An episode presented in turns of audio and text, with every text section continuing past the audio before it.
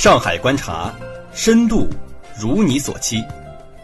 欢迎各位收听本期的《上海观察》，本期节目由蜻蜓 FM 播出，我是徐鹏。本期内容：家政员求职带去了前雇主推荐信。女主人因不能容忍保姆隐瞒了年轻时曾经因为偷窃而坐过牢的不光彩过去，要求开除那位保姆。但是她答应保姆还会给她写一份体面的推荐信，让她再找到新东家。英剧迷们在《唐顿庄园》中看到的一幕，如今在本市一些正规家政公司也开始有了需提供前雇主推荐信的规定。上海金文家政公司总经理孔静对记者说。他们要求前来求职的家政员需提供前雇主的推荐信和之前的雇佣合同，这就像是外资企业在招聘新员工时需要看看前老板为这名跳槽人士写的推荐信一样。我们公司目前的主要客户为涉外家庭和高端客户，特别是那些老外，让求职者们能够提供前雇主的推荐信，在海外是十分普遍的。我们这一规定还针对在那些在求职时要求的工资要超出市场平均价的家政员，他们要有推荐信、之前东家的电话或者前一份工作合同，而不是光凭他们的自我描述。本市家政化企业发展也要奔四化。目前本市家政员队伍号称五十万大军，其中在正规机构中服务的正规军约占二十万人左右。找放心阿姨就是市民先生，也是政府职责所在。市商务委服务业发展处刘伟副处长告诉记者，目前本市已经正式出台关于本市加强家政服务业管理体系建设的实施意见。这个意见由市商务委员会同市人社局、市工商局、市卫计委、市妇联联合发布。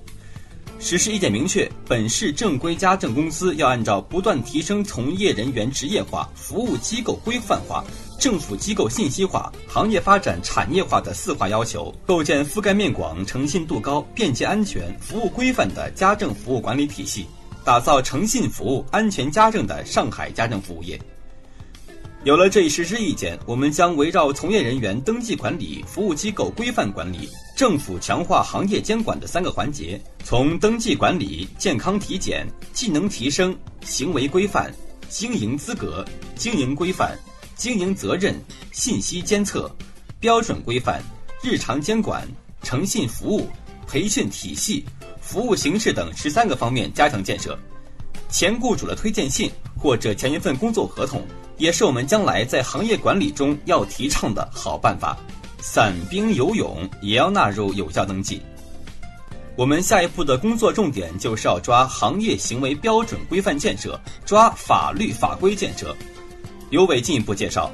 今年由市商委员会同有关部门将通过政府购买服务方式，请上海家庭服务业行业协会启动编制《上海家政服务业标准规范》，预计今年上半年将完成草案制定工作。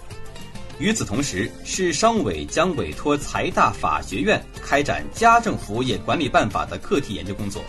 上半年形成草案。针对原有管理盲区，本市还将探索机构外家政服务员的有效登记办法，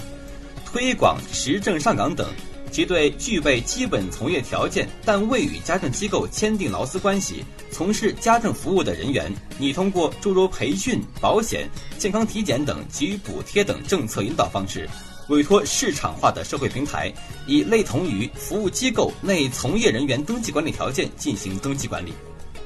与之同步开展的还有家政服务行业信息数据库的建设，其中包括从业人员信息库和服务机构法人信息库。将来两大信息库中，从业人员和服务法人机构的信用档案将被归入上海商务公共信息平台。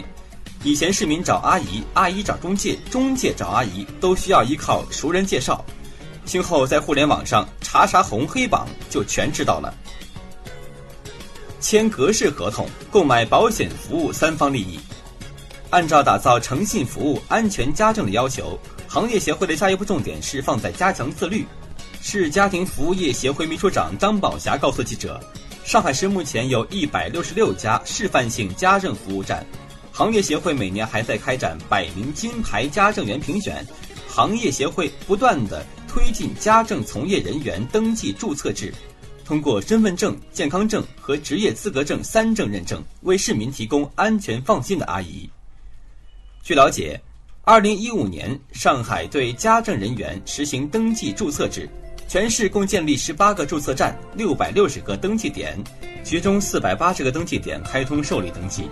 截至去年年底，共有十五点九万名家政员登记注册。在家政员登记注册的基础上，已有十万余名家政员工领取了家政卡。家政卡及就业身份卡、银行服务卡、家政信息卡等功能于一体，是家政服务人员在沪合法就业的身份证明。同时，可凭此卡获得上海家庭服务业行业信息的服务。家政卡包括个人信息、培训和体检情况等基本信息。未来还将逐步完善合同、保险、工资结算、评优等管理信息，以充分保障户主、家政服务员和家政公司的三方利益。今年本市还将推广家政服务的格式化合同文本，规范从业人员、服务机构、消费者三者利益和义务，签订三者保护协议。同时，在协议中提倡购买商业保险，保障从业人员、服务机构、消费者三者权益。另外，我们还要为我们的金牌阿姨做广告，找金牌阿姨，服务质量有保障。目前他们的总数有三百三十名左右。相关信息可登录百度、登录沪家政网站、上海家政微信息服务号查询。张宝霞最后说道：“